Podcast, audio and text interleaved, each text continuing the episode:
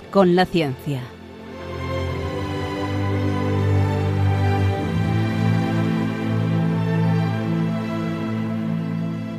Dirigido por Javier Ángel Ramírez.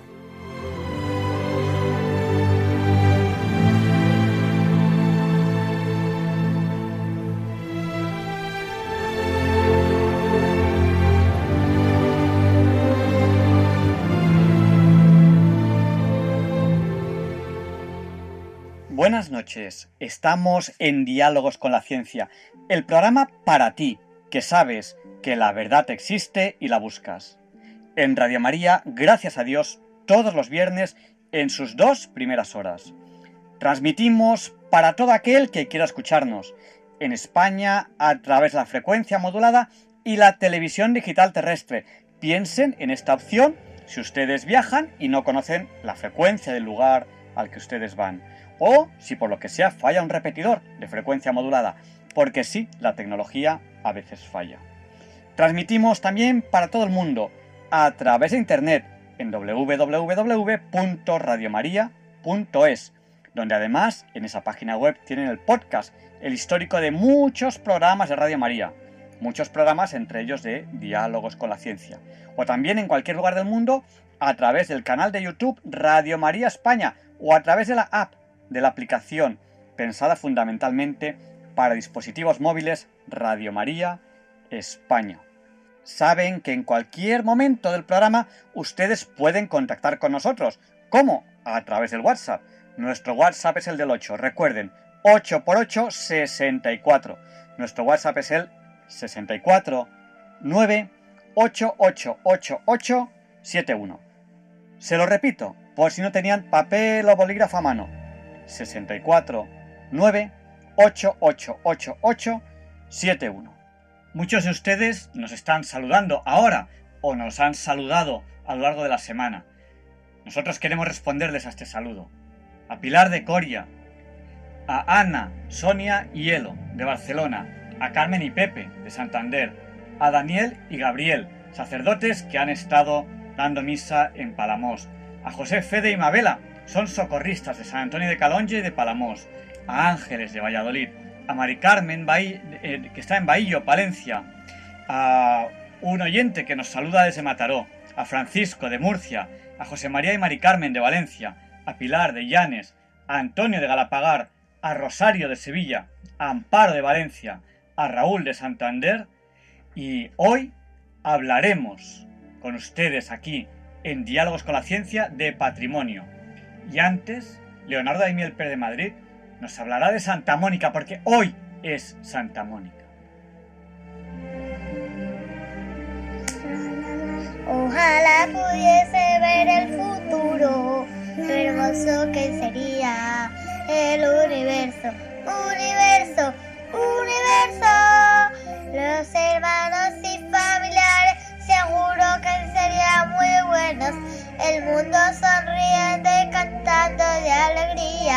Gracias Padre Dios, gracias por la comida. Gracias Padre Dios por todo este mundo. Gracias Padre Dios.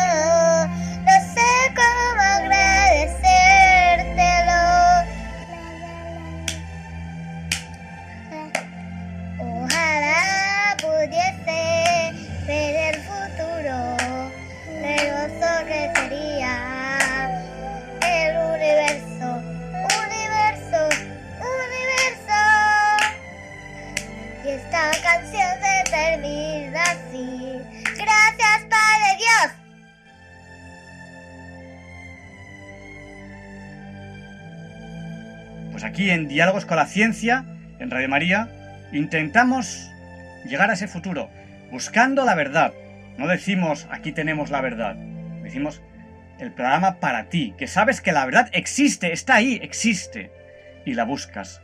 Junto con nosotros, nosotros también, también buscamos la verdad. El camino, la verdad y la vida. Mantengan la ilusión, serán felices. No busquen en el dial porque no encontrarán un programa más variado que este. Allá vamos, quédense con nosotros.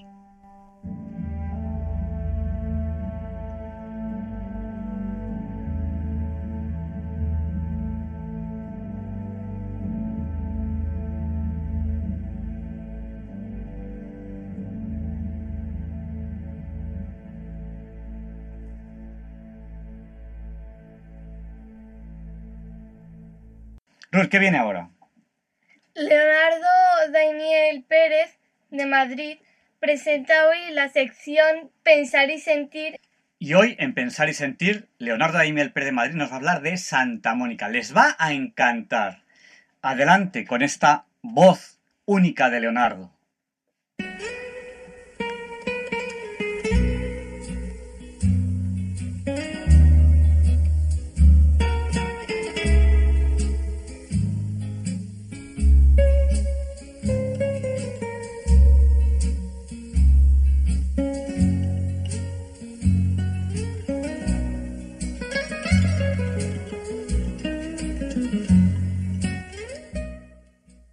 Buenas noches, queridos oyentes de Radio María. Soy Leonardo Daimiel y celebro estar de nuevo con ustedes. Hoy, día 27 de agosto, conmemoramos la festividad de Santa Mónica, madre de San Agustín, cuya festividad se celebra mañana, día 28.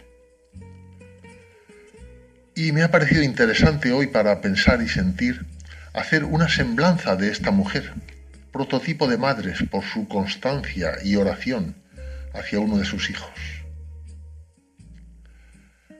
Mónica nació en el año 332 en Tagaste, una ciudad situada en la antigua provincia romana de Numidia, territorio de la actual nación argelina. En una sociedad fuertemente machista, sus padres la casaron con un hombre llamado Patricio, que la hizo sufrir bastante con sus desplantes y frecuentes estallidos de ira. En el mundo romano del siglo IV, las mujeres habían alcanzado el reconocimiento de un cierto respeto y dignidad, pero no eran nada infrecuentes los abusos y malos tratos por parte de los maridos. Mónica era católica y Patricio era pagano y pasados algunos años decidió ser bautizado. Tuvieron tres hijos, dos chicos y una chica. Los dos menores fueron su alegría y consuelo, pero el mayor, Agustín, hizo sufrir a su madre durante muchos años. Este hijo mayor era extraordinariamente inteligente. Cuando murió su padre, él tenía 17 años y fue enviado por su madre a estudiar en Cartago. Empezaron a llegarle a Mónica noticias de que el joven se había afiliado a los maniqueos, una secta que combatía al cristianismo y que llevaba una vida muy alejada de la educación que ella le había dado desde su más tierna infancia. Pasados los años, este hijo escribió numerosos libros en uno de los cuales, titulado Confesiones, decía, En aquel mismo tiempo tenía yo una mujer, no que fuese mía por legítimo matrimonio, sino buscada por el vago ardor juvenil escaso de prudencia. Pero era una sola, y le guardaba también fidelidad queriendo saber por experiencia propia la diferencia que hay entre el amor conyugal pactado mutuamente con el fin de la procreación y el pacto de amor lascivo, en el cual suele también nacer algún hijo contra la voluntad de los padres, aunque después de nacido los obliga a que le tengan amor. Fin de la cita. Cuando tenía 29 años, Agustín decidió ir a Roma la capital del imperio. Su madre quería acompañarle, pero él hacía todo lo posible por dejarla en su tierra. Al final recurrió al engaño. Le dijo que iba al puerto a despedir a un amigo y a pasar con él un rato antes de zarpar. Ella no se fiaba del todo, aunque decidió esperarle por allí cerca. Al amanecer y al descubrir que el barco había salido se quedó desconsolada. Le llamó de todo, desde mentiroso a mal hijo, pero en lugar de abandonarle o rechazarle, continuó rezando intensamente por él. Si el hijo creía que poniendo distancia podía vencer la tenacidad de su madre, estaba muy equivocado. Al cabo de poco más de un año, Mónica se embarcó para Italia le buscó en Roma y marchó después a Milán, a donde él había ido a trabajar como profesor. Mónica no pararía en su esfuerzo por ver a su hijo cristianizado. Fueron años de muchas lágrimas y de intensa oración. No perdía la menor ocasión para conseguir el cambio de su hijo y recurría a quienes pensaba que podrían sacarle de sus errores. Uno de ellos fue el obispo de Milán, llamado Ambrosio, el cual también había sido discípulo de los maniqueos y de forma natural y espontánea les había abandonado.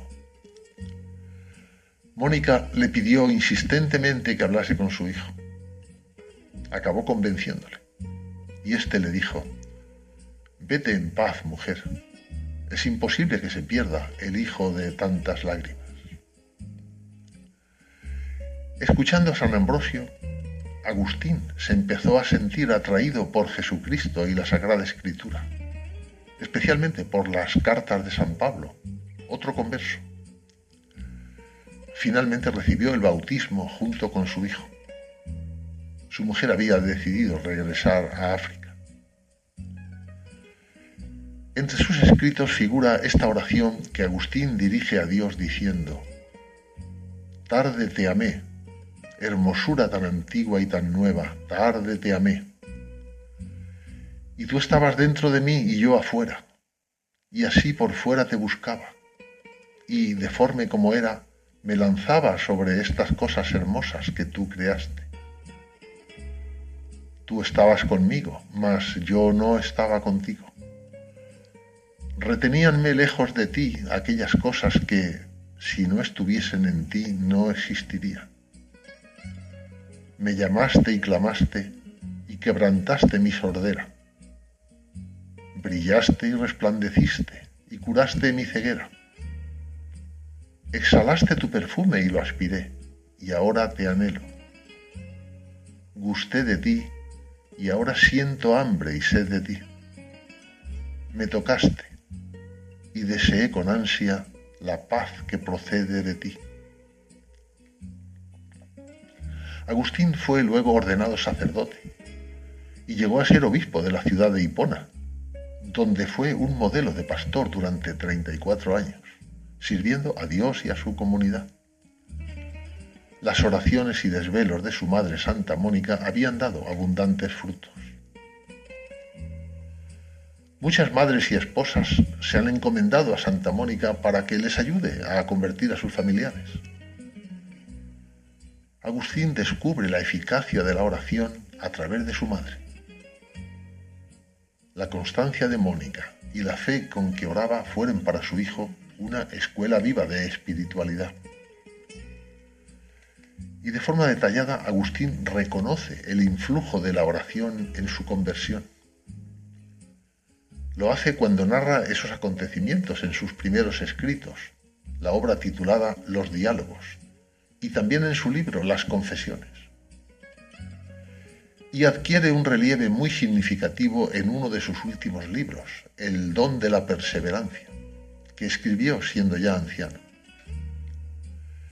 En esta obra de alta teología, Agustín destaca el ejemplo de las oraciones de su madre por su salvación como prueba clara de su doctrina sobre la gracia, diciendo así, ¿No recordáis que al narrar mi conversión manifesté bien claramente que lo que evitó mi perdición fueron las ardientes súplicas de mi buena madre?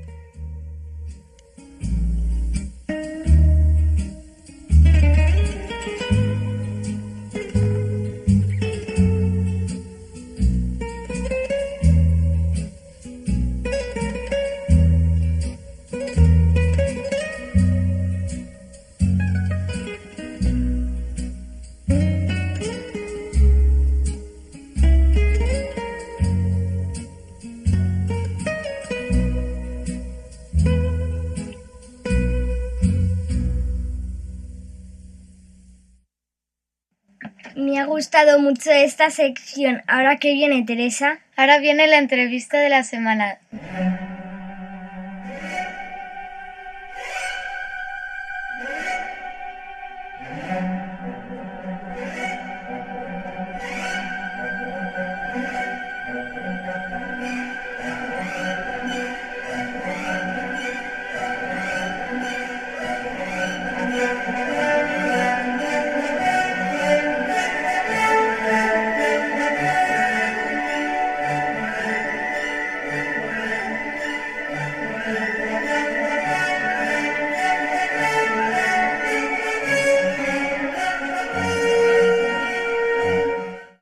Y hoy tenemos aquí en Diálogos con la Ciencia a una persona que ustedes conocen bien. Él es José María García de Miguel. Ustedes le conocen bien porque durante mucho tiempo en este programa, en Diálogos con la Ciencia, pues ha desarrollado una sección de patrimonio. José María García de Miguel es ex vicepresidente de ICOMOS España. Es expresidente del Comité Científico Internacional eh, de Itinerarios Culturales de ICOMOS. Es director de honor de la Cátedra UNESCO ICOMOS España del Patrimonio de la Universidad Politécnica de Madrid y es catedrático de, en la Universidad Politécnica de Madrid. Buenas noches, José María. Buenas noches, Javier.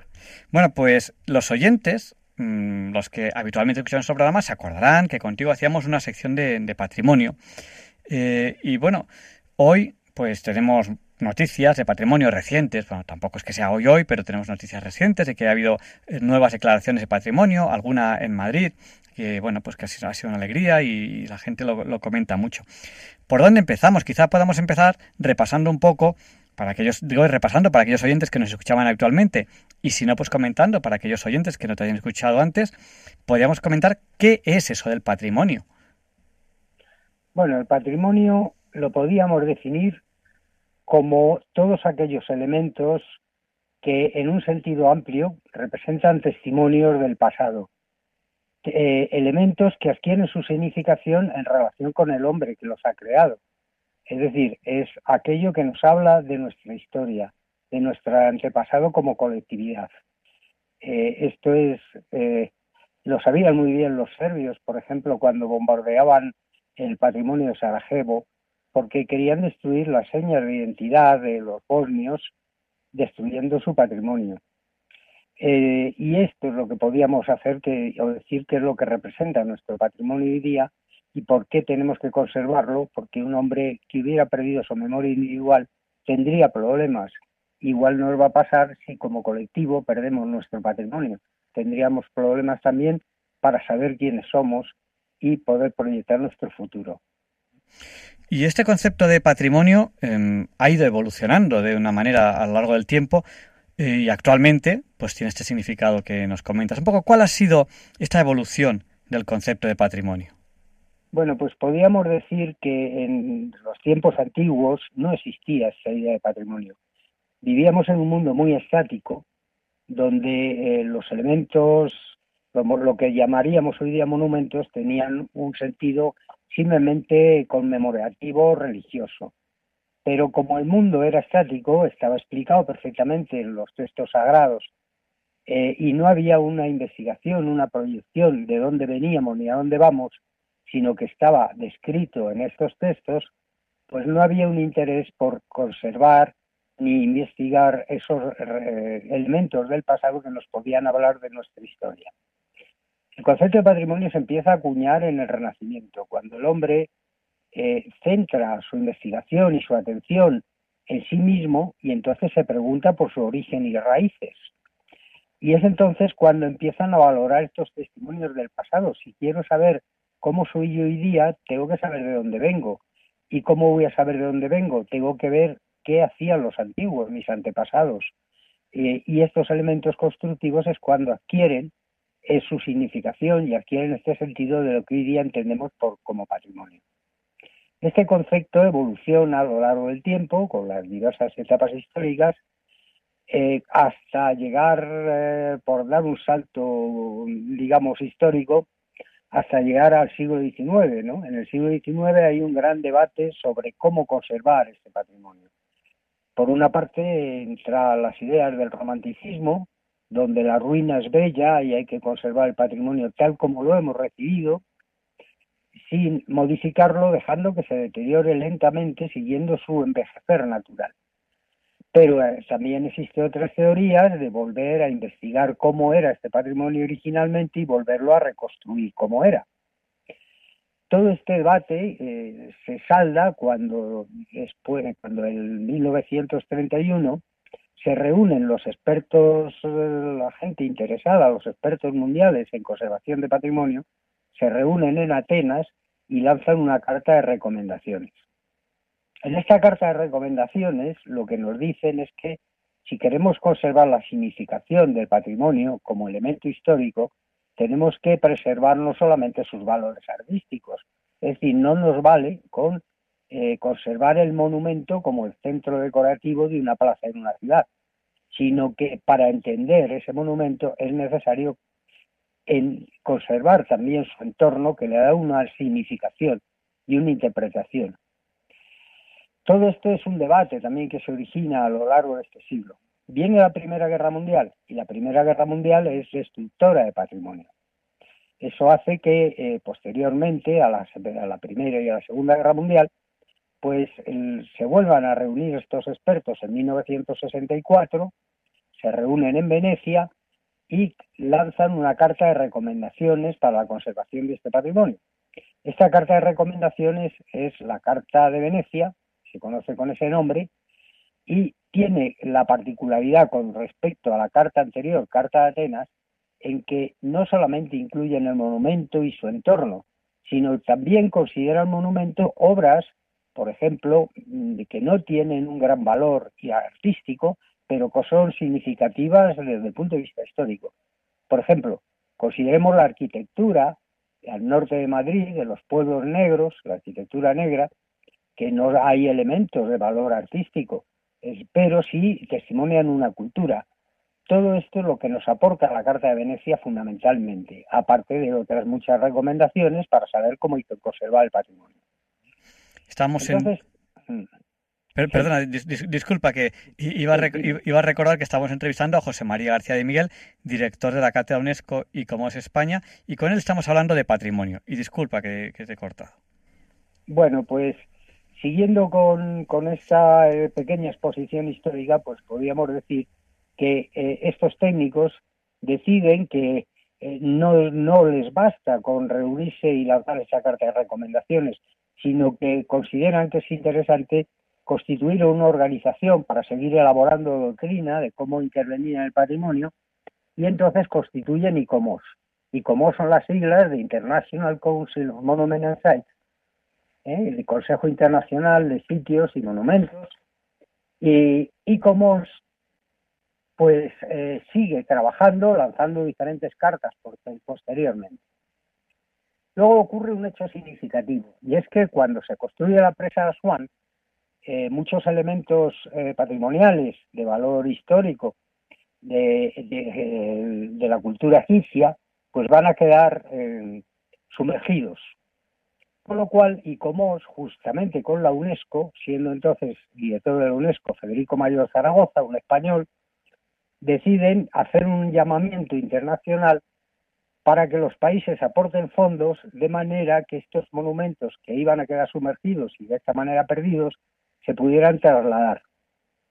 España participa de una manera muy activa. Hoy día el templo de God que tenemos en el antiguo cuartel de la montaña, en el palacio, en el Parque del Oeste, es un regalo que hizo Egipto a España precisamente por su contribución a la eh, preservación o a la conservación de estos monumentos. Entonces, eh, la UNESCO y Comos hacen una campaña internacional, reúnen fondos y con estos fondos se pueden preservar, se pueden salvar estos elementos. Hubo acciones posteriores también en este sentido, también a nivel internacional. Así que eh, eh, posteriormente la UNESCO lo que decide es crear la Convención del Patrimonio Mundial.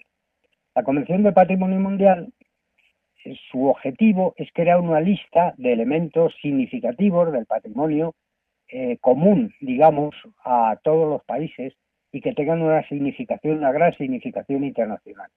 Pues, por ejemplo, la cultura egipcia, lo que se había preservado y no solamente eso, sino otros elementos que pudieran constituir en otros países. Los países participan voluntariamente en esta lista del patrimonio mundial proponiendo elementos para ser incluidos en esta lista y a cambio de ello se comprometen a conservar estos monumentos. Este compromiso de los países se consideró muy positivo porque era una manera de preservar estos testimonios del pasado de toda la colectividad humana. Pues bien, esto es lo que hoy día conocemos como la lista de patrimonio de la humanidad, en la que Madrid acaba de conseguir ahora hace poco pues la inclusión dentro de esta lista. Esta lista del patrimonio mundial eh, luego sigue evolucionando posteriormente, eh, se da una carta de recomendaciones y si te parece y nos queda tiempo, pues en algún momento podemos hablar de qué tramitación sigue la inclusión de un elemento de un bien patrimonial de un país dentro de la lista del patrimonio mundial. Sí, porque eh, además también esta, esta entrevista pues tiene que ver, pues porque hace muy poco eh, el eje de Recoleto Prados ha sido declarado patrimonio eh, de, la humanidad y ahí también te tengo que preguntar muchas cosas, ¿no? Por ejemplo, ¿qué se entiende por patrimonio material? ¿Qué se entiende por patrimonio inmaterial? Que, bueno, es que claro, son tantísimas cosas que no sé muy bien por, por, dónde, por, dónde, por dónde empezar pues podemos seguir un poco hablando de cómo ha evolucionado, cómo sigue evolucionando el concepto de patrimonio a raíz de, eh, de esta convención de la UNESCO que crea la, la, lista del patrimonio mundial. Cada vez la idea que se va teniendo de patrimonio se va despegando de la materialidad y va yendo a elementos más conceptuales. Eh, por ejemplo, la UNESCO crea entonces la lista del patrimonio inmaterial. El patrimonio inmaterial no tiene elementos materiales que lo soporten, pero sí tiene elementos significativos dentro de las culturas. Por ejemplo, pues el misterio del Che o el flamenco, etcétera. No hay un elemento material que lo soporte. Y esto es lo que eh, constituye el patrimonio inmaterial. España creo que en este momento tiene 16 elementos de patrimonio inmaterial. Pues bien, eh, en cuanto, volviendo al patrimonio material, nosotros nos vamos a encontrar que la evolución del concepto de patrimonio, como hemos visto, va del monumento al sistema. Por ejemplo, la Catedral de Santiago de Compostela pues es un elemento patrimonial de gran valor, o la Catedral de Burgos, pero todo ello adquiere su significación en relación, por ejemplo, con el Camino de Santiago. El Camino de Santiago es elemento patrimonial que engloba, a su vez, otros elementos patrimoniales. Así que la declaración es del, del eh, Camino de Santiago, lo cual no implica que luego elementos individuales muy significativos dentro de este Camino de Santiago puedan ser también declarados como individualmente. Pues bien, eh, la evolución, como vemos, va, eh, ha sido del el monumento particular, ha ido evolucionando hasta el sistema. Se va atendiendo también más el significado que la materialidad del asunto, ¿no? Así, por ejemplo, en el Camino de Santiago, pues, tomando este ejemplo, se valora no solo la contemplación, que hoy día se puede hacer pues por medios técnicos, por medio de en medios audiovisuales podríamos ver perfectamente los elementos que componen el Camino Santiago, sino que la gente que hace el Camino Santiago no, no está buscando únicamente la contemplación de estos elementos, sino la experiencia que proporciona. Es decir, se empieza a valorar la experiencia del patrimonio en sí. Si no, claro, los medios tecnológicos audiovisuales hoy día podrían sustituir la visita a los monumentos de alguna forma, pero el impacto que recibe el visitante no es lo mismo si lo ve en televisión ¿eh? o lo ve en un vídeo o lo ve en internet, que si recorre este camino es una experiencia para él. También el objeto patrimonial ha ido pasando, el énfasis sobre el objeto patrimonial ha ido pasando a la sociedad que lo ha creado y que tiene que conservarlo. Es muy difícil conservar un bien patrimonial en oposición con la sociedad que lo ha creado. Por ejemplo, el patrimonio industrial, un patrimonio que era feo, ¿eh? es feo normalmente, no tiene los valores estéticos del patrimonio arquitectónico, por ejemplo, ¿no? Y además muchas veces tiene un impacto negativo en la historia de un país, pues porque ha habido accidentes laborales, porque ha habido problemas sociales, etcétera, ¿no? Eh, y sin embargo hoy día el, el, patrimonio industrial está formando parte del patrimonio de la humanidad y se está considerando como parte del patrimonio de la humanidad. Pero para esto hay que reconciliarlo con la sociedad que lo ha creado. Si no, es muy difícil mantenerlo. Sí, de sí. esta manera, sí, sí, dime. No, no, eh, estamos viendo eh, que el patrimonio son, son, esos vestigios del pasado, esos testimonios, pero claro, tampoco eh, existe la posibilidad de conservar todo en el pasado. ¿Cómo decide eh, la UNESCO o ICOMOS, cómo decide, pues mira, de todo el pasado, porque claro, si lo conservamos todos, que nunca, nunca, nunca hacemos nada nuevo, porque no, no, no, se puede tocar nada. ¿Cómo decide la UNESCO decir, bueno, vamos a dejar que esto represente al pasado, esto sí, esto pues, pues como no puede ser todo, pues esto no? ¿Cómo se toman esas decisiones? Tienen que ser decisiones difíciles de tomar. ¿Por qué sí, esto bueno, sí y esto la, no? Claro, la iniciativa parte de los países. Son los países los que proponen la inclusión de un bien dentro del patrimonio mundial. Y la UNESCO, eh, asesorada por ICOMOS, la que decide si ese bien tiene una categoría suficientemente representativa para incluirse en esa lista. El procedimiento es que el Estado lo propone. En España, como tenemos autonomías y las autonomías son responsables del patrimonio, es un bien transferido, es una responsabilidad transferida, pues entonces eh, son las comunidades las que proponen eh, al Estado qué bienes se van a, proponer a la lista del patrimonio mundial. Lo primero que tienen que hacer es incluir este bien dentro de lo que llaman la lista indicativa. La lista indicativa es una lista de bienes que tiene cada uno de los países que podrían formar parte del patrimonio mundial. Y de esa lista, el país elige qué bien propone a la UNESCO para entrar definitivamente ya en la lista. Entonces, ¿qué hace la UNESCO? La, UNESCO eh, consulta, como la UNESCO está formada por políticos y diplomáticos que no tienen por qué conocer ideas eh, sobre conceptuales sobre lo que es el patrimonio, lo traslada a ICOMOS, que es su órgano asesor especializado en este tema. Entonces, ICOMOS lo que hace es hacer una valoración, primero, eh, por expertos in situ, es decir, no se desplazan a ver el bien sino que consultan bibliografía, lo comparan con elementos similares en otros países y ven que ese bien sea lo más representativo posible dentro de ese bien. Por ejemplo, cuando en España se declaró el puente colgante de Bilbao, pues hubo también una cierta polémica si debía ser incluido este puente colgante u otros puentes colgantes, como puede ser el de la Boca o el puente de Brooklyn.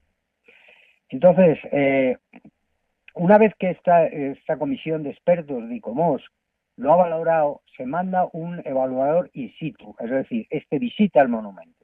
Y el monumento, este evaluador lo que va a hacer es un informe sobre el estado de conservación, medidas de protección legal, qué garantías hay de que el Estado lo va a proteger efectivamente, y una serie de asuntos, qué implicación tiene con las organizaciones sociales, es decir, si ese bien es querido y preservado y por, por, la, por la sociedad, por la comunidad, eh, donde se asienta, etcétera.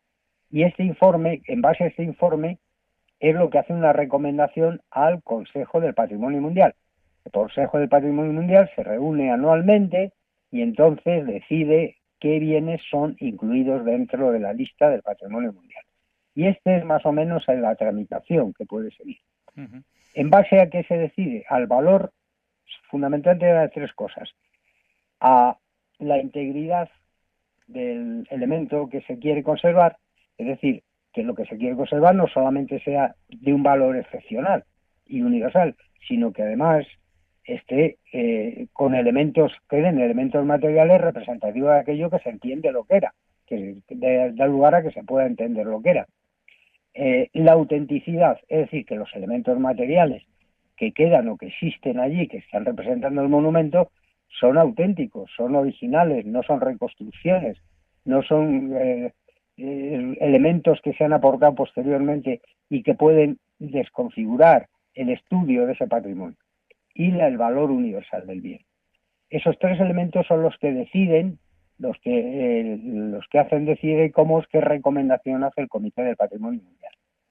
Y es el Comité del Patrimonio Mundial el que decide si entra o no dentro de la lista del patrimonio mundial y puede adoptarse resoluciones, incluirlo, rechazarlo definitivamente o pedir que se hagan en el expediente de presentación, se hagan ciertas modificaciones para poder ser incluido.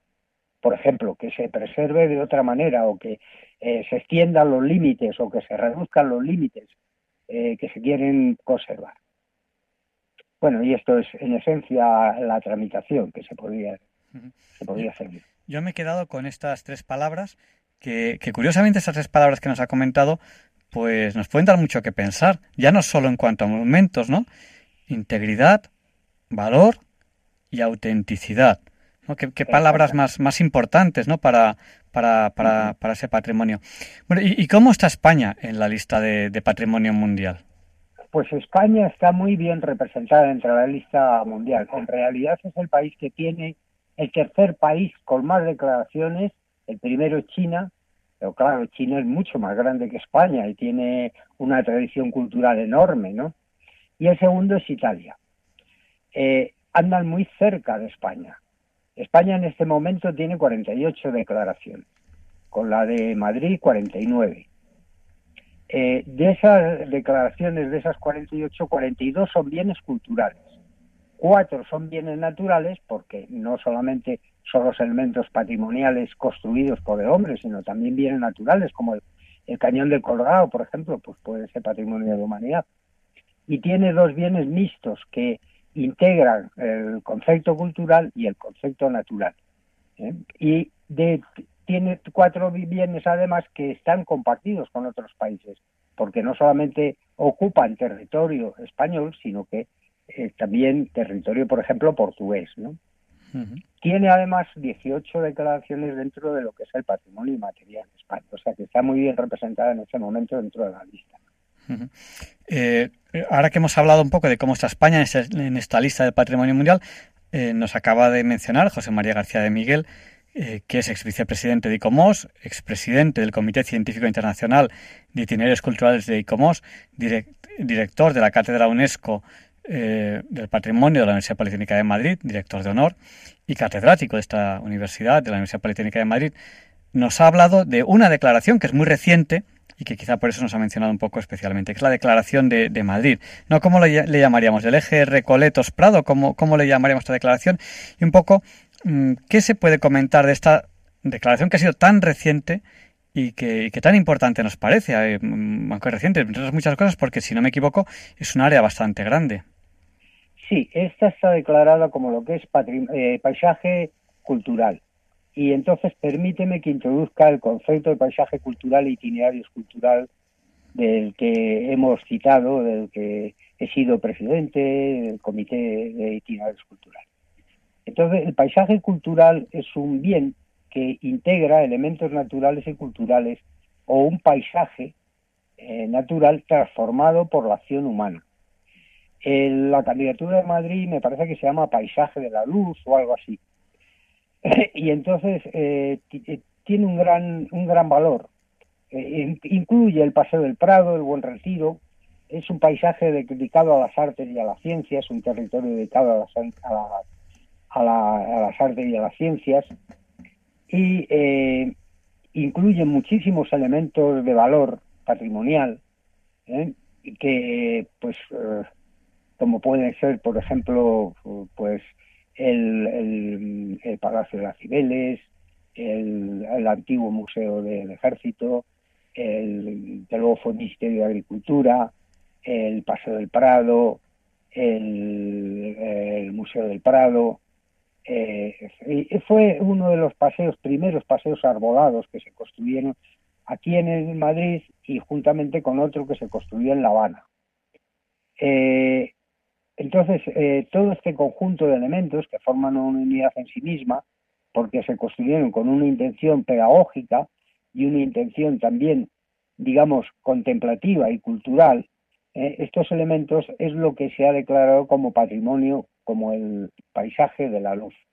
Eh, y por citar otros sitios, el cuartel general de la Armada, el Palacio de Buenavista, el Congreso de los Diputados, la Casa de las Américas, los hoteles Riz y Palas, el Museo Thyssen, la Cuesta de Moyano, el Observatorio Astronómico, el Casón del Buen Retiro, los Jerónimos, en fin, es una lista de una concentración de elementos de valor histórico-artístico representando una época, una manera de entender, ¿eh? que fue la época de la Ilustración, donde se opta por abandonar la ciudad medieval, tortuosa, con calles estrechas, y se eh, apuesta pues por eh, los trazados lineales donde se pudieran recorrer con los coches de caballos, eh, los espacios abiertos, etcétera, ¿no? Y es un buen testimonio de toda esta serie de cuestiones. Eh, es verdad que la UNESCO, por ejemplo, tiene cierta resistencia a declarar nuevos elementos patrimoniales en sitios donde ya hay muchas declaraciones. Entonces a España le cuesta ahora mucho conseguir una declaración. Por eso tiene más valor quizá la declaración que ha hecho de Madrid. ¿Eh? porque tiene ya muchas declaraciones y el UNESCO esto pues no lo ve, tienden a favorecer más bien a países que tengan un desarrollo un menor desarrollo económico, entonces pues a través del turismo pues la declaración de alguna manera puede incrementar este desarrollo Pero bueno, España la verdad es que no tenemos petróleo, pero tenemos muchísimo patrimonio. ¿Qué le vamos a hacer? ¿Eh? Pues muchísimas gracias. Yo creo, yo creo que, que nos ha quedado claro. Eh... Sí, a mí sí me gustaría, no me gustaría terminar. Bueno, he introducido el concepto de, eh, de paisaje cultural, pero podemos introducir el concepto de itinerario cultural. Claro, claro que sí, sí, sí. Y, y, y además incluso, incluso casi compararlos, porque son conceptos que no todo el mundo tiene clara su diferencia, si no me equivoco. Pues no los tiene todo el mundo claro ni dentro de la UNESCO ni dentro de ICOMOR, lamentablemente, muchas veces. Uh -huh. Porque eh, yo he oído algunas veces decir que el, el itinerario cultural es un patrimonio cultural alargado. ¿eh? y no, no tiene nada que ver, es conceptualmente completamente diferente. Por ejemplo, el concepto de itinerario cultural se apoya, se acuña con el Camino de Santiago, porque cuando se declara el Camino Santiago no es un monumento específico, ni con el entorno, ni. Entonces se necesita una categoría nueva. Y lo que configura y arma es el itinerario cultural, es un itinerario. Pues el camino real español hacia América, pues es un itinerario cultural. La ruta de la seda es un itinerario cultural no es un paisaje cultural alargado, ni mucho menos. Son elementos que han evolucionado a lo largo del tiempo, no es algo estático. ¿eh? Entonces son conceptos completamente distintos. Y para eh, se establece esta categoría, con lo cual al, la dimensión espacial que aporta al patrimonio el, el patrimonio, el paisaje cultural, lo ampliamos en el tiempo y le damos una dimensión también temporal.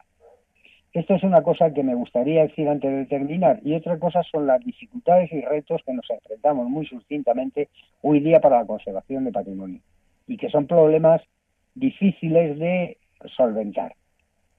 El primero de ellos es eh, preguntarnos si es compatible la conservación del patrimonio con las necesidades de desarrollo de la sociedad actual. Y en este aspecto siempre hay conflicto, porque claro, si estamos en un entorno urbano, pues hay una presión especulativa eh, que tiende a, eliminar los elementos patrimoniales, naturales y culturales para sustituirlos por elementos más dinámicos de una sociedad en desarrollo. ¿no? Eh, si vamos a conservar un convento del siglo XV, por ejemplo, ¿eh? pues nos podemos preguntar y decir, ¿y qué hacemos con este convento del siglo XV? Porque vamos a tener, eh, hablemos por ejemplo, un parador, ¿eh? queremos hacer un parador para reutilizarlo. Si lo dejamos como un convento se acaba cayendo porque no hay nadie que lo observe, que lo vigile, que lo preserve. Entonces hay que utilizarlo, pero ¿cómo lo utilizamos? Tenemos que meter ordenadores, tenemos que meter ascensores, los monjes no los tenían. Uh -huh. Tenemos muchas veces que ampliar la entrada a las celdas. Si viene una persona de Estados Unidos a un parador aquí, querrá encontrarse una habitación cómoda, no vivir como lo vivían los monjes en el siglo XV. Entonces, eso introduce modificaciones. Entonces, ¿hasta qué punto podemos hacer modificaciones? Esa es una de las cuestiones sin, destru sin destruir la autenticidad de aquello. El asunto es que si el patrimonio no usa, se, se degrada y si se usa, se transforma. Es el, el primer problema que tenemos para la gestión. Uh -huh. eh, otro problema es cómo la, la, el turismo cultural es un elemento dinamizador económicamente, pero también de preservación del patrimonio, porque aporta fondos, porque le da vida a aquello, porque hace que sea no una ruina abandonada en un cerro, sino algo vivo y visitado. Pero claro, también implica una presión, ¿no? El número de visitantes. Pensemos en la Alhambra, por ejemplo, ¿no? Donde hay que limitar el número de visitantes, porque claro, simplemente por más que los turistas sean muy cuidadosos, implican una presión sobre este patrimonio que lo va degradando. O las cuevas de Altamira, que tuvieron que ser cerradas, etcétera.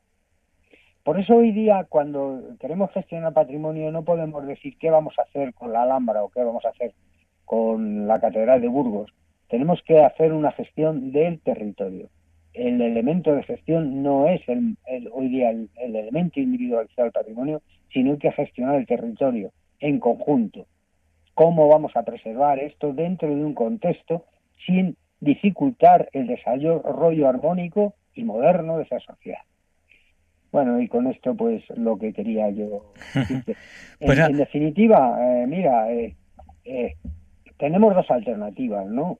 Para desarrollarnos culturalmente. Y si un camino nos lleva a la homogeneidad, es decir, donde en una cultura global nosotros nos vamos a encontrar que la arquitectura, hoy día la música y todos los elementos culturales van ser idénticos en China, en Nueva York, en Estados Unidos y en España. ¿Eh? Es una sociedad de individuos y países aislados, masificados y alienados. Eso es una alternativa. La segunda, otro camino, nos lleva a participar armónicamente en el concierto mundial desde nuestra propia identidad cultural, aportando nuestros valores al acervo común de forma que en este dar y recibir todos podamos salir beneficiados. Y esta es la idea que preserva y yo creo que debe preservar hoy día el camino al desarrollo de la sociedad humana dentro de este aspecto que es la conservación de su patrimonio. Eh, yo siempre pido al final de, una entrevista que, nos hagan un resumen por aquellas personas pues, que han llegado tarde a la entrevista o cualquier cosa y además puede aprovechar para, comentarnos cualquier cosa. Eh, antes de ello, quiero recordar que estamos en Diálogos con la Ciencia entrevistando a José María García de Miguel. Él es ex vicepresidente de ICOMOS, expresidente del Comité Científico Internacional de Itinerarios Culturales de ICOMOS, nos ha explicado muy bien qué es un itinerario cultural. Él es director de honor de la Cátedra UNESCO ICOMOS España del Patrimonio y es catedrático de la Universidad Politécnica de Madrid. Y yo me he quedado con muchas cosas y seguro que algunas se me ha escapado, pues me he quedado con este patrimonio, este vestigio del pasado, este testimonio.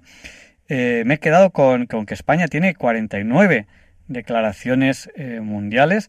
Eh, la última, la de la del eje de la luz o de Madrid, pues hemos, hemos visto que así que es una, una declaración que es, que es interesante, sobre todo porque España tiene está bastante representada en esta lista de patrimonio mundial. Y luego me he quedado con estas palabras que, que me han gustado tanto de, de, que patrimonio, para declarar algo patrimonio en esta lista de patrimonio mundial, pues tiene que tener integridad, valor y autenticidad. Y, yo, creo que son palabras importantes, importantes en, humanamente y, en el patrimonio, en las piedras también. Digo piedras cuando ya hemos visto que el patrimonio no son solo piedras, pero es una forma de, hablar. Bueno, pues, pues José María, ¿cómo podemos un poco resumir o si quieres aprovechar para hacernos cualquier otro comentario, cualquier cosa que digáis, se me ha quedado esto en el tintero y tal, en estos últimos minutos de entrevista? No, lo único que podríamos decir es que el desarrollo del concepto de patrimonio va paralelo al desarrollo de la forma de pensar, de la forma de sentir, de nuestra propia evolución cultural, ¿no? Lo hemos visto a través de los siglos como el concepto de patrimonio ha ido evolucionando justamente y que hoy día nos enfrentamos con retos porque tenemos una sociedad muy dinámica, con gran posibilidad de desarrollo, pero que al mismo tiempo esto puede entrar en contradicción muchas veces con la preservación de estos valores del pasado que son tan importantes también para saber quiénes somos y no eh, sentirnos como unos elementos masificados, como unos elementos alienados dentro de un acervo común que no sabemos muy bien qué es. Pues muchísimas gracias por habernos acompañado esta noche y, bueno, creo que tenemos que felicitarnos todos por esta última declaración que ha recibido España en Madrid eh, en esta lista del Patrimonio Mundial y creo que debemos felicitarnos todos por estas 49 declaraciones en esta lista del Patrimonio Mundial que tiene España. Muchísimas gracias y buenas noches. A vosotros, Javier. Buenas noches a ti y a nuestros oyentes.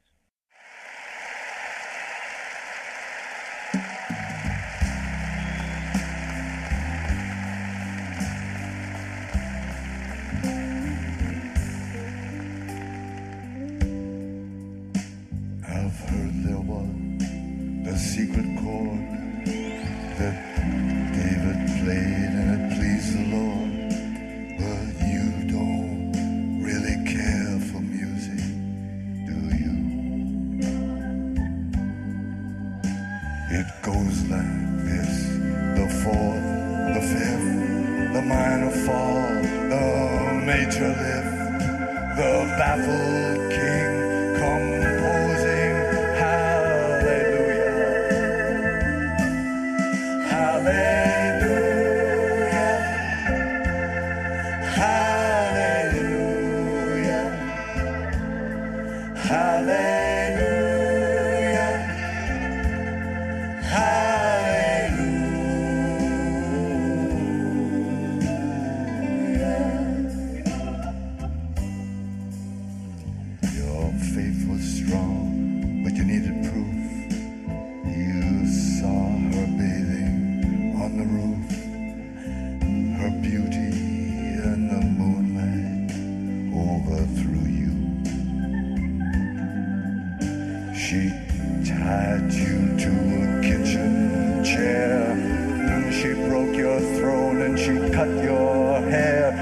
From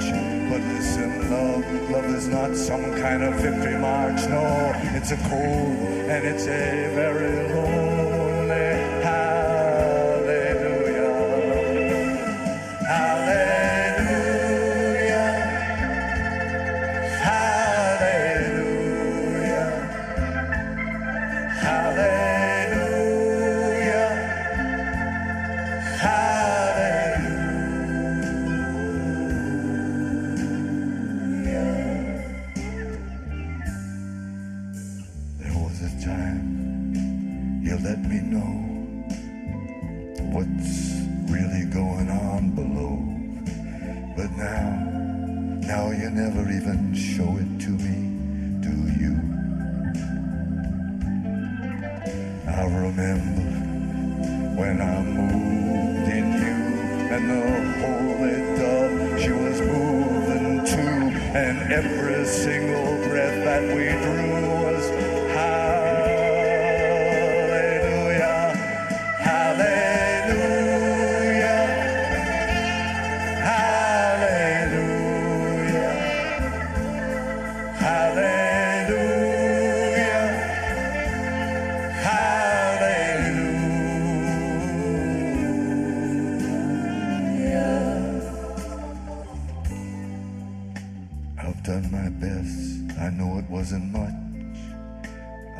couldn't feel, so I learned to touch. I've told the truth. I didn't come here to London just to fool you. And even though it all went wrong, I'll stand right here before the Lord of Song with nothing, nothing on my tongue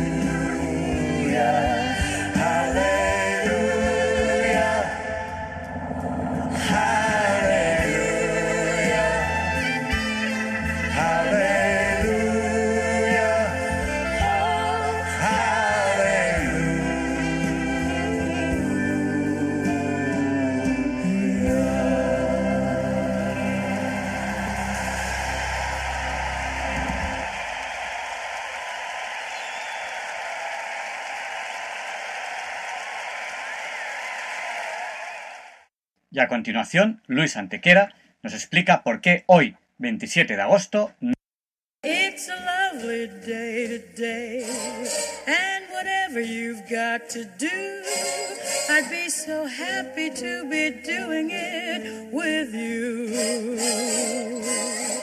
But if you've got something that must be done, and it can only be done by one, there is nothing more to say.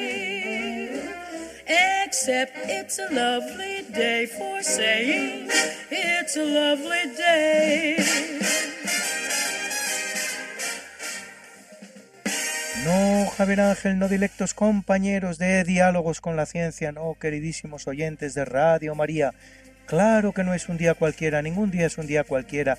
Y este 27 de agosto que nos disponemos a comenzar ahora mismo, tampoco porque en fecha tal, pero del año 479 a.C., tiene lugar la gran victoria de Platea de la alianza panhelénica, es decir, de todos los griegos, de Pan, todos, y helénica griega, compuesta por Esparta, Atenas, Corinto y Megara contra el imperio persa de Jerjes I. Un año antes, Jerjes I había obtenido las victorias de las Termópilas y de Artemisio. En la posterior batalla de Salamina, la armada aliada griega obtendrá una inesperada victoria impidiendo la conquista del Peloponeso. Jerjes se retira, pero deja a su general Mardonio para acabar con los griegos, cosa que no conseguirá gracias a la victoria griega en Platea.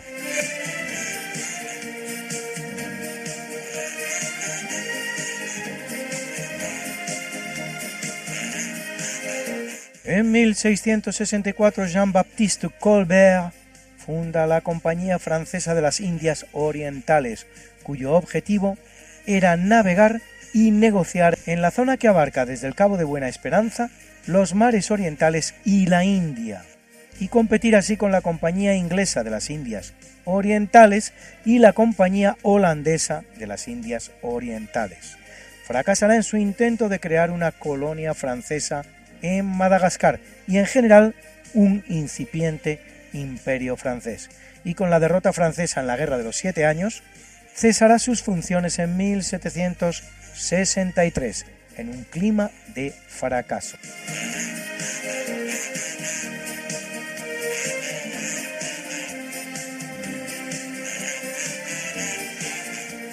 En 1689 se firma el Tratado de Nerchinsk, primero suscrito por China con una potencia europea, en este caso Rusia, el cual delimita la frontera chino-rusa, a cambio de renunciar a toda reclamación sobre la amplia región del Amur, Pedro el Grande de Rusia conseguía una paz duradera con el emperador Kanchi y sus descendientes y una privilegiada relación comercial con el imperio Qing.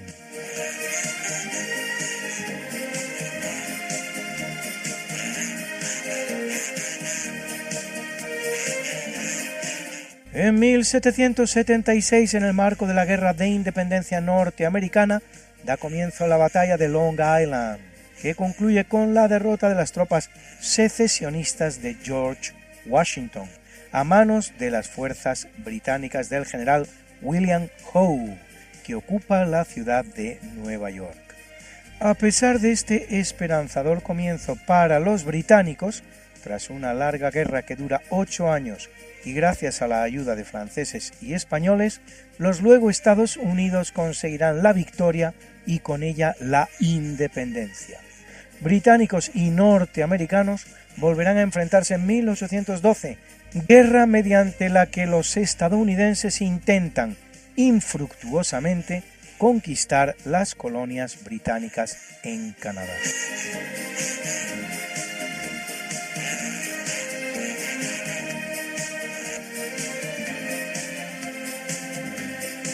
En 1825, tras la victoria del llamado Grupo de los 33, Uruguay proclama su independencia de Brasil. Ello dará lugar a la guerra rioplatense brasilera entre Brasil y Argentina, terminada cuando también en fecha como la de hoy, pero de 1828, ambos países firman en Río de Janeiro un tratado de paz y renuncian a sus pretensiones sobre la llamada entonces Banda Oriental, hoy República Oriental del Uruguay.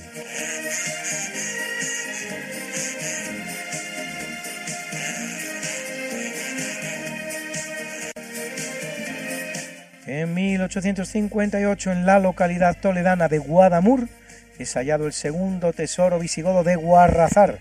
El primero había sido localizado dos días antes, compuesto por coronas y cruces de varios reyes del reino visigodo de Toledo, cuya parte principal se expone hoy en el Museo Arqueológico Nacional de Madrid.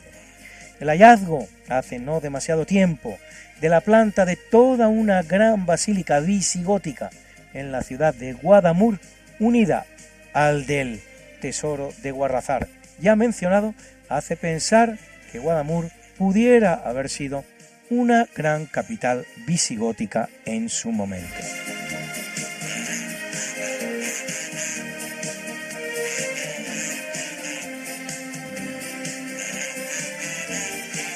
En 1859, en la localidad de Titusville, en el estado norteamericano de Pensilvania, se perfora el primer pozo petrolífero de la historia.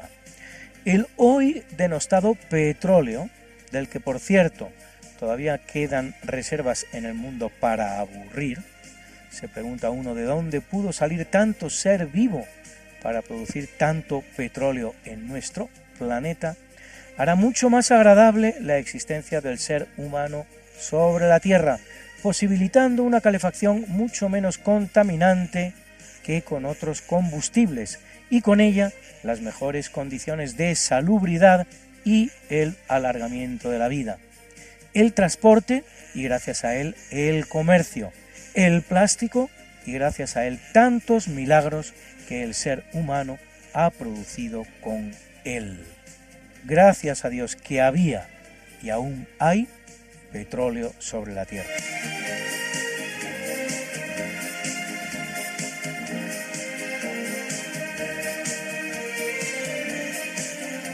En 1883 se produce en Krakatoa, pequeña isla al este de Java, el fenómeno geológico más potente que registra la historia conocida. La historia conocida, que es muy breve a duras penas 5.000 años sobre un planeta que tiene millones. Y hablamos de una erupción volcánica de una potencia 23.000 veces superior a la de la bomba atómica de Hiroshima, que hará desaparecer la isla, produciendo la muerte a 36.000 personas, ni siquiera en ella, sino en las pobladas islas cercanas de Java y Sumatra. No es la primera que las fuentes registran en el mismo lugar, constan al menos otras dos en los años 417 y 535. Las explosiones se escucharán incluso en Australia, a más de 3.000 kilómetros de distancia, y las cenizas ascenderán hasta los 80 kilómetros de altura. El polvo de la explosión se expandirá por todo el planeta, impidiendo la entrada de una parte de la radiación solar, lo que va a producir la bajada de un grado en la temperatura media mundial. Esto es cambio climático. Luis, Luis, Luis. ¿Qué pasa, Mariate? ¿Les has recordado ya a nuestros oyentes lo de nuestro programa? Hija, qué susto. Pues no, la verdad. Pues hay que hacerlo, Luis. Sí, amigos, porque todos los miércoles a las 5 de la mañana, Luis Antequera, que es mi marido y esta servidora, estamos de nuevo con ustedes contándoles más y más historia, pero historia de la buena, con mayúscula, en el programa Esta no es una semana cualquiera, y con la mejor música. Mariate, es que a esas horas no están despiertos muchos de nuestros oyentes. Pues para todos aquellos que tienen la mala costumbre de dormir por la noche, siempre pueden entrar en el podcast del programa. Esta no es una semana cualquiera Acuérdense, esta no es una semana cualquiera. Y escucharlo a la hora a la que más les guste escuchar la radio. Pues ya lo saben amigos, esta no es... Una semana cualquiera. Con Mariate Aragonés. Y Luis Antequera. La historia como es. Y no como nos gustaría que fuera.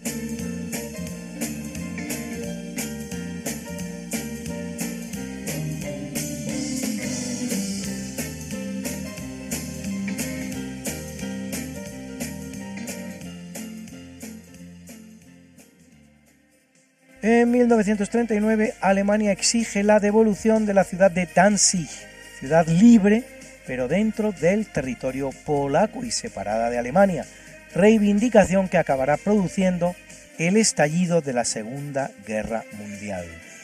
Solo cinco días después, Alemania invade Polonia y comienza la guerra. Danzig había formado parte tradicionalmente del reino de Prusia, y aunque con la derrota alemana en la Primera Guerra Mundial la ciudad pasa a ser la ciudad libre de Danzig bajo la protección de la Liga de Naciones en pleno territorio polaco, mantiene una comunidad germánica que asciende al 90% de su población. En 1933 el Partido Nacional Socialista obtiene una sonada victoria en las elecciones celebradas en la ciudad y Hitler entonces reclama su incorporación al Reich y con ella un pasillo en Polonia que permita la conexión con la ciudad portuaria desde Alemania. Al terminar la Segunda Guerra Mundial, la Unión Soviética destruirá la ciudad, expulsando de ella a los 120.000 alemanes que la pueblan y repoblándola con polacos.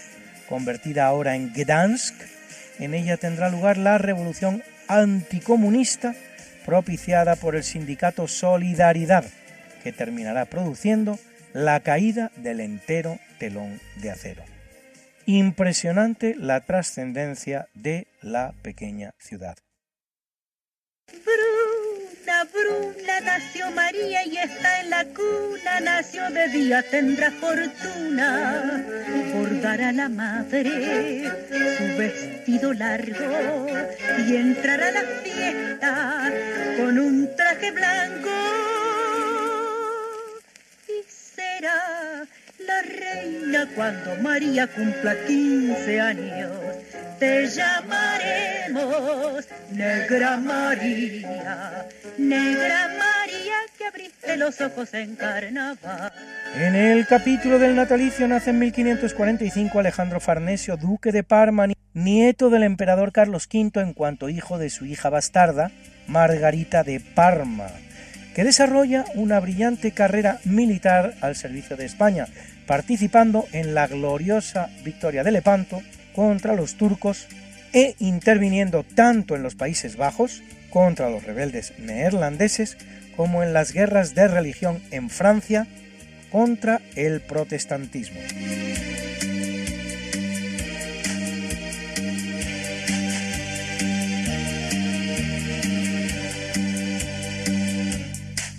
En 1865 nace Charles Gates Dawes, político estadounidense Nobel de la Paz 1925, autor del llamado Plan Dawes, que intentaba aliviar las durísimas condiciones financieras impuestas a Alemania al finalizar la Primera Guerra Mundial, el cual propiciará un lapso de tranquilidad en el clima prebélico que se respiraba en Europa aunque excesivamente breve, estallando en 1939 la Segunda Guerra Mundial.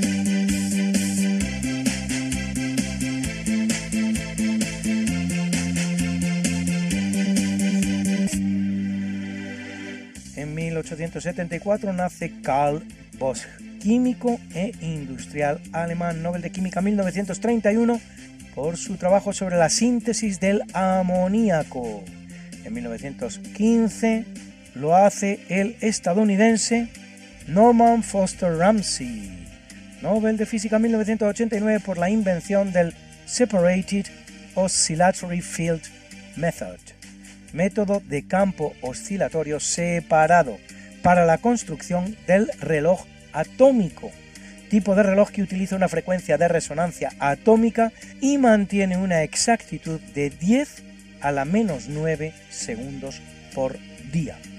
Y en 1928 el que nace es el japonés Osamu Shimomura, Nobel de Química 2008 por el descubrimiento y desarrollo de la proteína verde fluorescente, que emite fluorescencia en la zona verde del espectro visible y se utiliza como marcador en biología molecular.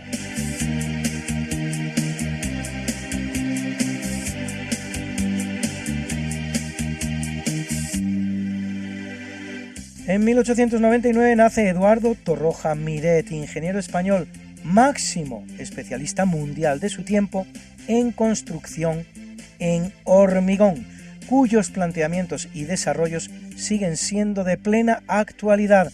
Abuelo, por cierto, de la cantante Ana Torroja, componente de la banda musical Mecano.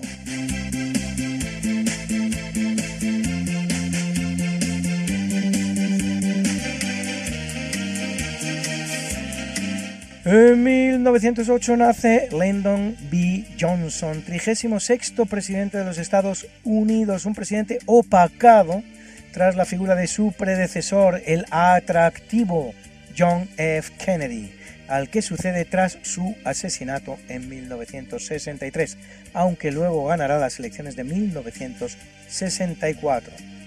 Inicia la ruinosa participación del ejército USA en la guerra del Vietnam, en la que, por cierto, cosa poco conocida, quiso implicar a España, respondiéndole Franco por carta, que se conserva, que se lo pensara dos veces antes de participar en Vietnam, porque las probabilidades para Estados Unidos de salir mal parado, como así fue, eran muy altas.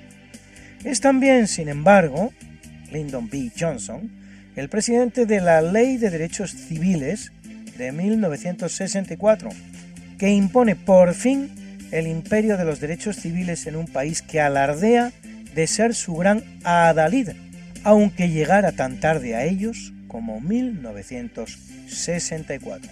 Y cuando hablamos de derechos civiles, hablamos de derechos civiles, no de abstractas democracias y libertades.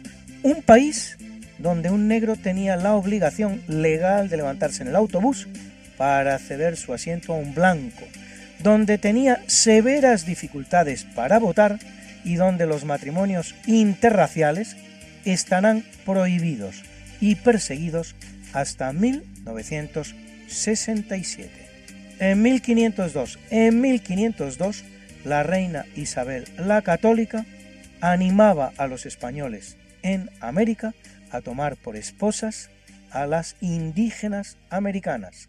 Chúpate esa mandarina.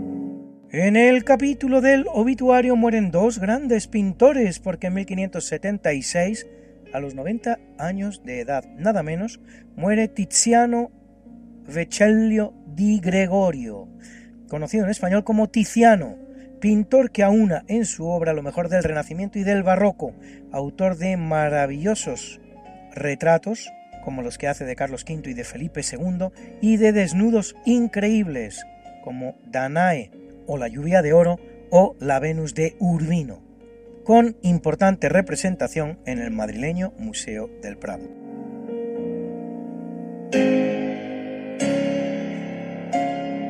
Y en 1664 lo hace Francisco de Zurbarán, uno de los grandes exponentes del barroco, hijo de un fabricante de telas de donde su talento para retratar precisamente telas, especializado en la temática religiosa, autor de tantas pinturas de frailes, con una gran colección en el monasterio de Guadalupe, o su curioso San Jerónimo flagelado por los ángeles.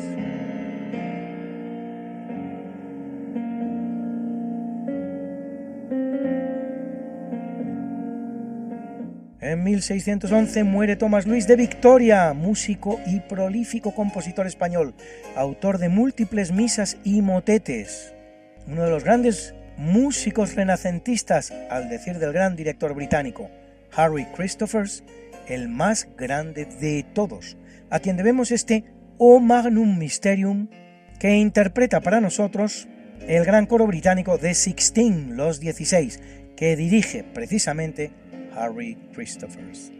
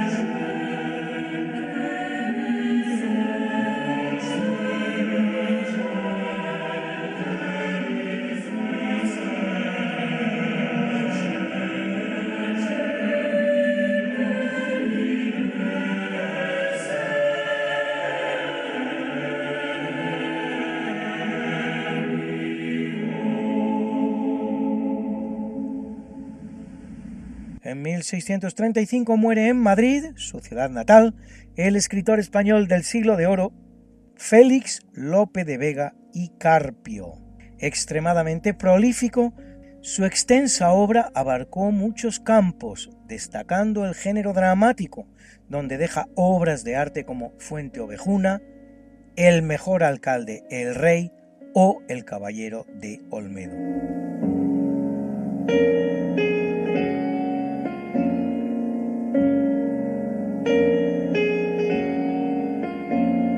Muere en 1958 el estadounidense Ernest Lawrence, Nobel de Física 1939 por la creación y el desarrollo del ciclotrón, una cámara de aceleración circular entre los polos de un electroimán para la producción de partículas de alta energía y por los resultados de ello obtenidos, especialmente en relación con elementos radiactivos artificiales y en honor del cual se llama a un elemento químico y a un cráter lunar Laurencio.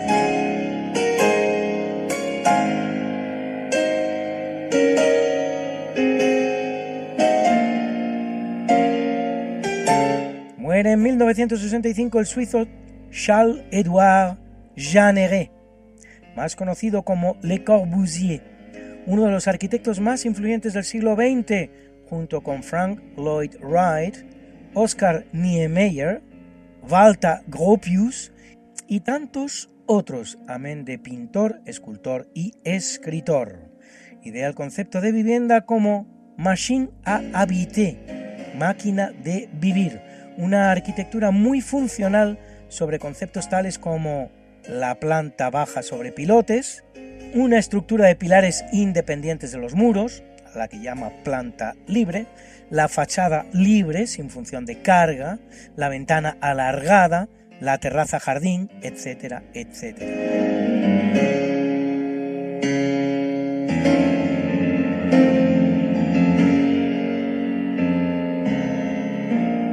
En 2014 muere Pedro Pubil Calaf, más conocido como Peret, cantante, guitarrista y compositor español al que muchos de ustedes recordarán por temas tan emblemáticos de toda una época como este que van a escuchar a continuación.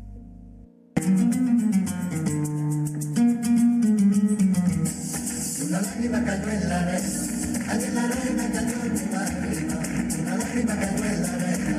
en la allí quisiera, quisiera encontrar.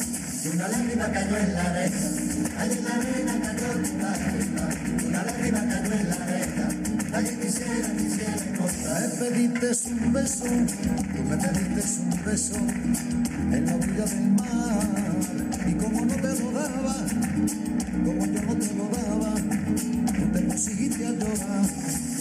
Una lágrima tuya, y una lagrimita tuya, en la arena cayó, y una ola atrevida, hay una ondita atrevida, hasta mar la llevó, y una lágrima cayó en la arena, allí en la arena cayó tu lágrima, una lágrima cayó en la arena, allí quisiera, quisiera encontrar, y una lágrima cayó en la arena, allí en la arena cayó tu lágrima, una lágrima cayó en la arena, allí quisiera, quisiera encontrar.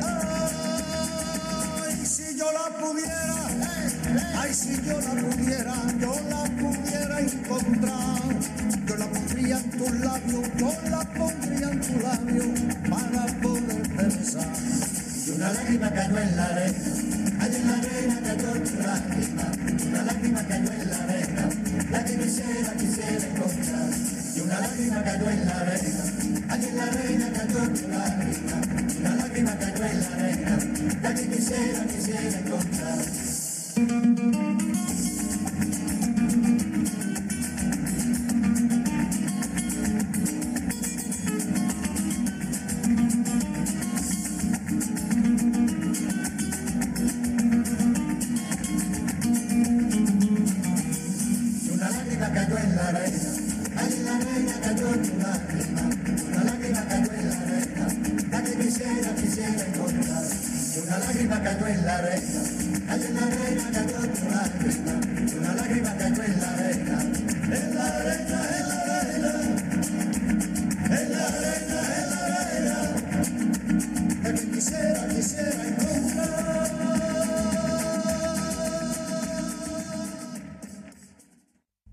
Felicitamos hoy al psiquiatra español Luis Rojas Marcos, miembro de la Academia de Medicina de Nueva York y de la Asociación Norteamericana de Salud Pública, director del Sistema Psiquiátrico Hospitalario Municipal de Nueva York y presidente del Sistema de Hospitales Públicos de la misma ciudad, que cumple 78, y al gran tenista español Carlos Moyá, número uno del tenis mundial en 1999, ganador de Roland Garros y de la Copa Davis y finalista del Open Australia, que cumple 45.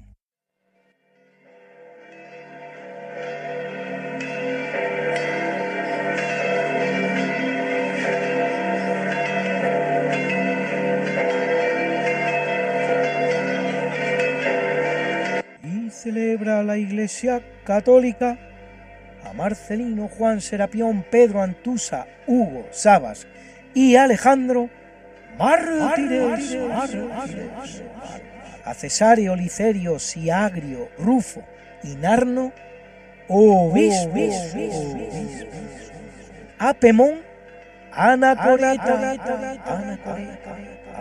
a Eulalia, virgen, y a Mónica y Margarita, confesoras, confesoras, You've got something that must be done, and it can only be done by one. There is nothing more to say, except it's a lovely day for saying it's a lovely day.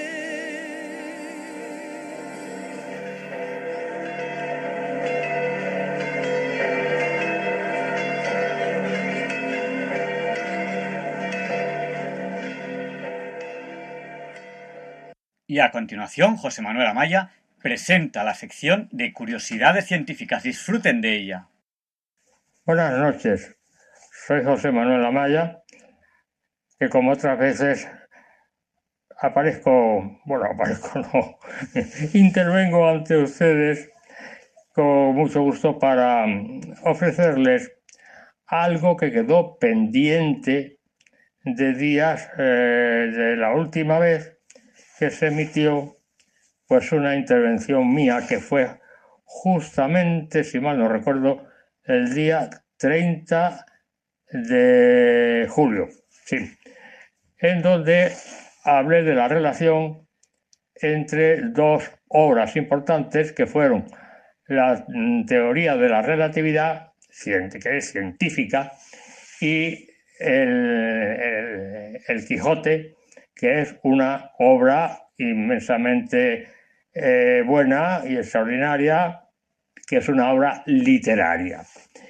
Y entonces al final hice un recuento de las eh, fechas en que se habían producido y salió el número 13 para la segunda publicación del Quijote y salió el número 13 para la suma de las fechas de la teoría de la relatividad. Había que sumar las dos, en la primera fase y la segunda fase. Y entonces les dije a ustedes, la solución de esta cuestión, como se hacía en las revistas, eh, o se sigue haciendo en las revistas y en los periódicos con los crucigramas y todas estas cuestiones, la solución en el número siguiente. Bueno, pues entonces aprovecho este número siguiente para aclarar esta curiosa eh, situación. En, los mm, varios años, o quizá muchos años, que llevo yo impartiendo eh, filosofía e historia de la ciencia en la universidad, en la Politécnica concretamente, como ya saben ustedes, lo he dicho otras veces, he observado que en las fechas importantes del descubrimiento de una nueva teoría revolucionaria en el nacimiento o en la muerte de mm, un científico destacadísimo.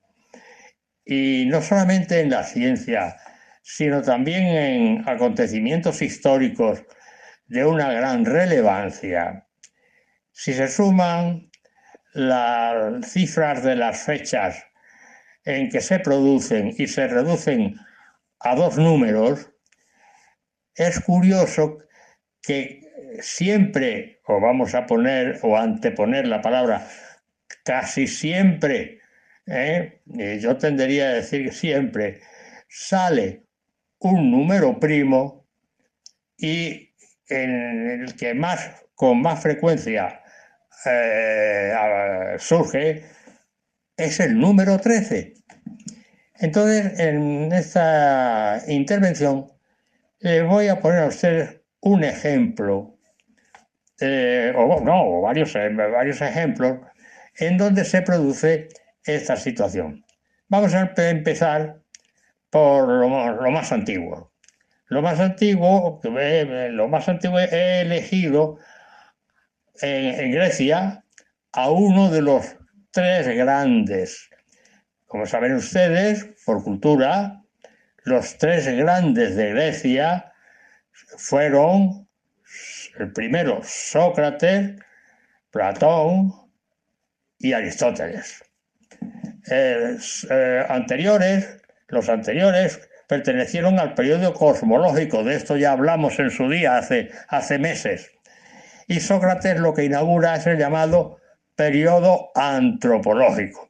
Bien, pues entonces yo he elegido al tercero, que es donde se produce esta situación. A Aristóteles. Aristóteles nace en el año 384 y muere en el año 322. Bien, pues entonces, si sumamos, podemos hacerlo de, una forma separada o forma eh, uniendo las dos fechas, sumando las dos fechas. Da igual, da exactamente igual. El 384, 8412 y 315. Entonces, si sumamos, como son dos fechas, si sumamos en el 15 el 5 y 1, 6. Y luego, en su muerte, en el 322 4 y 3, 7. 7 que con el 6 del anterior son 13. 7 y 6, 13. Bueno, pues ese, ejercicio se lo ponga ustedes, sumen ustedes las dos fechas. Entonces, al sumar las dos fechas, me parece que sale eh, el 706 o algo así, sí, 706. 7 y 6, 13. Le vuelve a salir exactamente lo mismo. Bueno, pues ahora vamos a avanzar una distancia relativamente grande y nos vamos a desplazar nada menos que al siglo XV, en año 1400, siglo XV, y mm, vamos a considerar el año 1473. Y dirán ustedes, ¿qué pasó en el año 1473?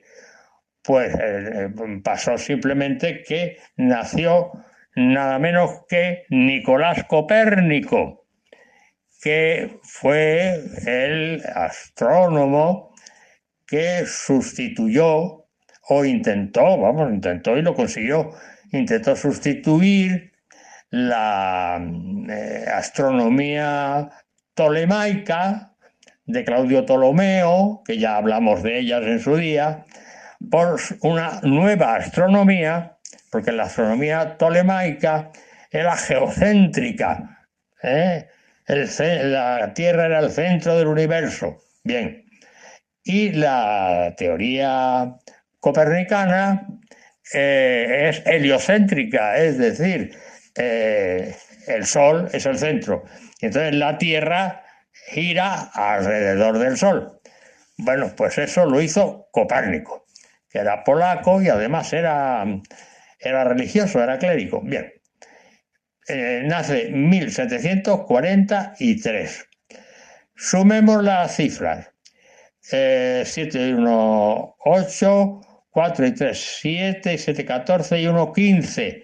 15 eh, sumemos las dos, pues como hay dos fechas, sumemos los dos números de 5 y 1, 6.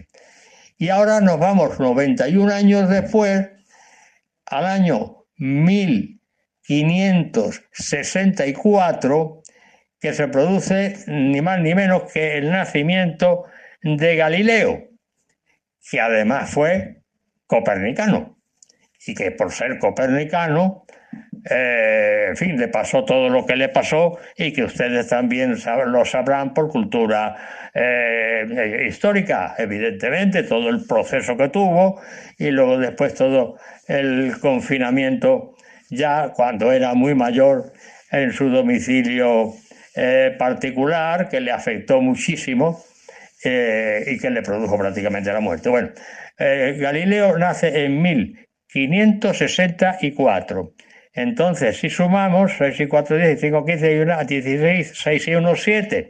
7 con el 6 que teníamos de Copérnico, 7 y 6, 13. Nos vuelve a salir el número 13. Bueno, pues ahora lo hagan ustedes como ejercicio. Sumen ustedes las dos fechas. Y al sumar las dos fechas, me parece, lo voy a decir así de memoria, porque lo hice yo la, la suma, la hice yo concretamente hace un ratito le sale concretamente 3037. Eh, Exacto, exactamente. 3037, que son 3 y 3, 6, 7 y 6, 13. Justamente, le vuelve a salir el número 13. Luego ya, ya tenemos relacionada la fecha de nacimiento de, de Copérnico y la fecha de nacimiento de Galileo. Bien, ¿y cuándo muere Copérnico? Pues Copérnico muere en el año 1543. Pues justamente 1543, 4 y 3, 7 y 5, 12 y 1, 13. Curioso, ¿verdad? Bien. ¿Y cuándo muere Galileo? Pues Galileo muere un siglo después, justamente en 1000 642. 4, 2, 6, 6, 12 y 1, 13. La muerte de Galileo. Pero curiosamente, ese mismo año, el día de Navidad, nace Newton, ni más ni menos que Newton. Por lo tanto, el nacimiento de Newton, en la fecha de 1642, cuando muere Galileo, también suma 13. Bueno, pues entonces yo podía seguir haciendo eh, estas eh, curiosas relaciones, pero vamos, ya me, montaría en una, eh, en fin, exposición excesivamente larga, lo cual no, no, es deseable ni quiero tampoco. Entonces vamos a pasar ahora, que, estamos en la ciencia, vamos a pasar a un acontecimiento histórico en general. Eh, Enrique VIII de Inglaterra, rey de Inglaterra, estaba casado eh, oficialmente, ilegalmente, estaba casado con Catalina de Aragón. Catalina de Aragón era hija de los reyes católicos. Era hermana de doña Juana la Loca, doña Juana de Castilla, que se casó con un príncipe alemán que le llamaban Felipe el Hermoso. En fin, todos ustedes conocerán, conocerán la historia de esta princesa, etcétera, etcétera, etcétera, y que hubo que internarla en un castillo, estuvo ahí en Tordesilla, etcétera, etcétera. En fin, yo en eso no me voy a meter ahora. El caso es que Enrique VIII estaba casado con Catalina de Aragón y la quiso repudiar. Es decir, quiso mm, no solamente separarse de ella, sino divorciarse de ella y disolver el matrimonio. Para lo cual, claro, tenía que tener el permiso eclesiástico, porque lo que quería era eh, casarse con Ana Bolena. Y entonces se dirigió al Papa para que le concediera la anulación del matrimonio con Catalina de Aragón. Y el Papa se lo negó. Entonces él actuó por su cuenta, se separó de Catalina de Aragón y se unió a Ana Bolena. Se separa de Roma y establece o funda la iglesia, se llama anglicana, en donde él se constituye, el rey se constituye el jefe eh, y director de la iglesia anglicana. Bien, ¿cuándo sucedió esto? Pues en el año 1534. 4, 3, 7 y 5, 12 y 1, 13. Luego ya tenemos ahí un acontecimiento histórico eh, que también mm, da el número primo 13, justamente. Hay otro, pues ya no me voy a meter en ello, eh, con, cuanto se establece el, protestantismo por Lutero, pero en ese ya no me voy a meter. En 1516 también 1516, 6 y una 7, 6 y una 7 y 5, 12 y 1, 13, también da, también da 13. Eh, em, bien, hemos pasado de acontecimientos históricos y ahora vamos a pasar allá para, en fin, ya liquidar, terminar el asunto, a un acontecimiento que sea ya de tipo de tipo contemporáneo. Y de tipo contemporáneo tengo un acontecimiento actual, efectivamente, actual, se produjo hace algunos años y es verdaderamente, verdaderamente curioso.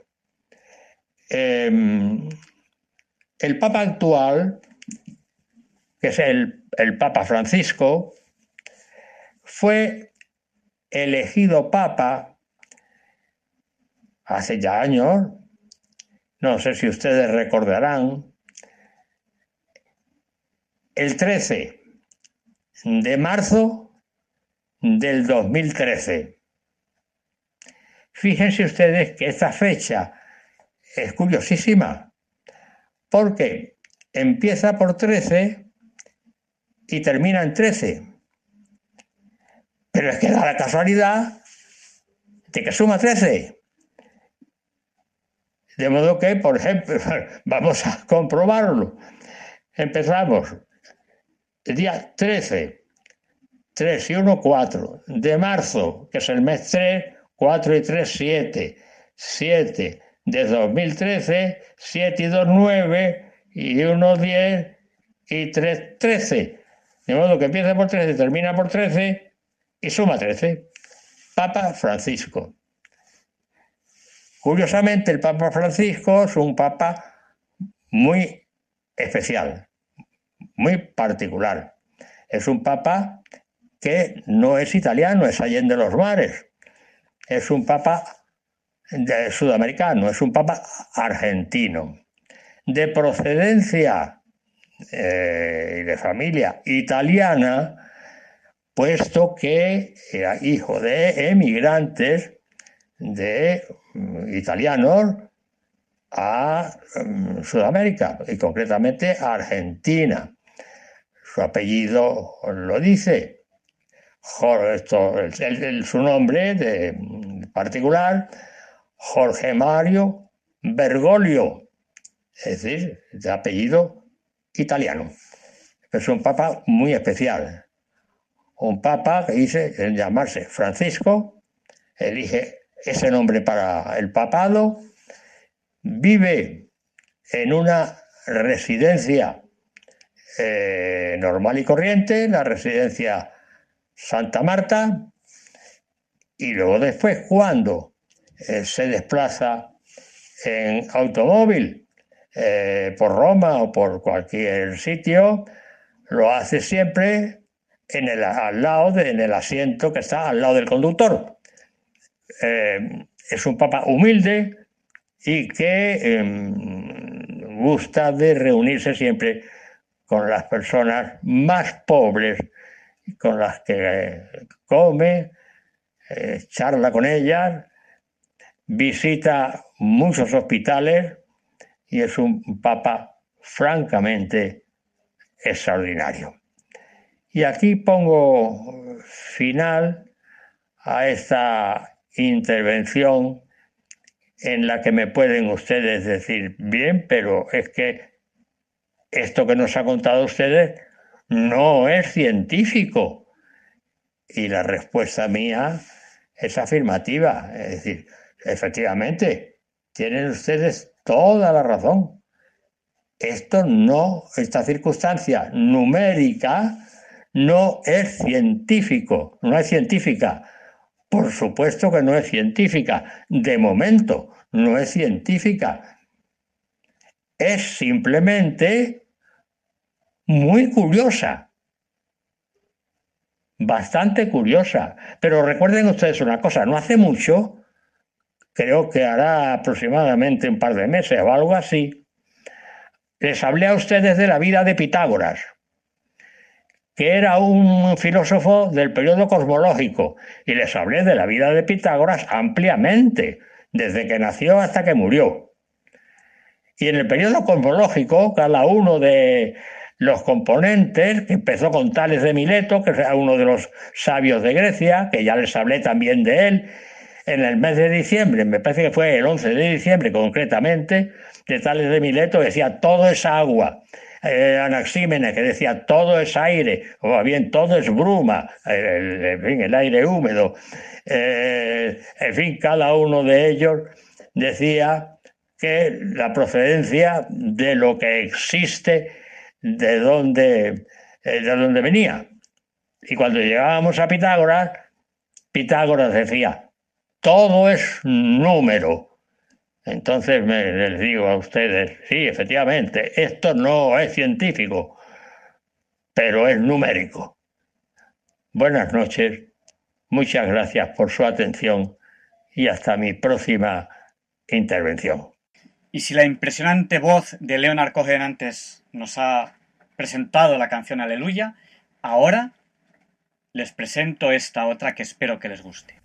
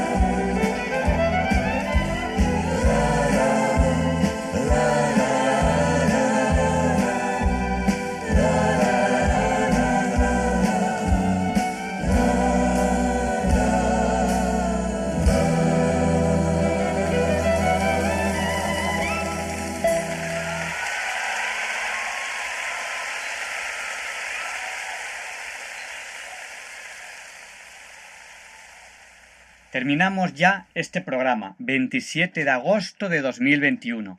Les esperamos la semana que viene, si Dios quiere. No falten. Les dejamos con el catecismo de la Iglesia Católica, con esta oración que a veces hago. Señor, dame una voz como la de Monseñor Munilla y una sabiduría como la suya. Le pediremos a San Juan Pablo II que interceda por nosotros para que se nos libre del mal. Buen inicio de curso a todos y hasta la semana que viene, si Dios quiere, si Radio María quiere y si ustedes quieren.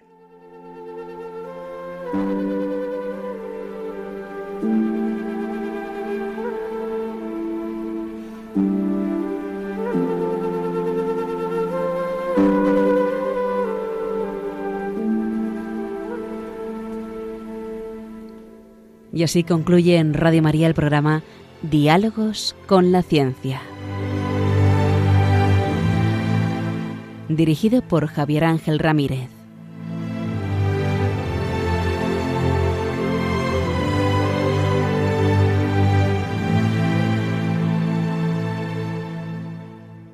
Gesù annunzia molte volte la paternità di Dio nei riguardi degli uomini, riallacciandosi alle numerose espressioni contenute nell'Antico Testamento.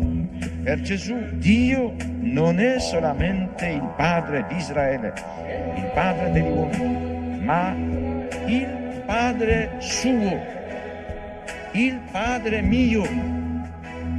Pater noster, in celi, sanctificetur nomen tuum,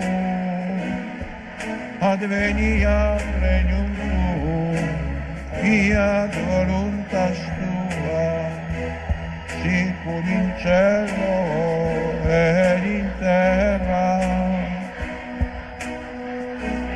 Padre nostro quotidiano, da noi soglie, che dimitte nobis le vita nostra, sicuro del nostro intimo, debitoribus nostri, et ne nos induca in tentazione, sed libera nos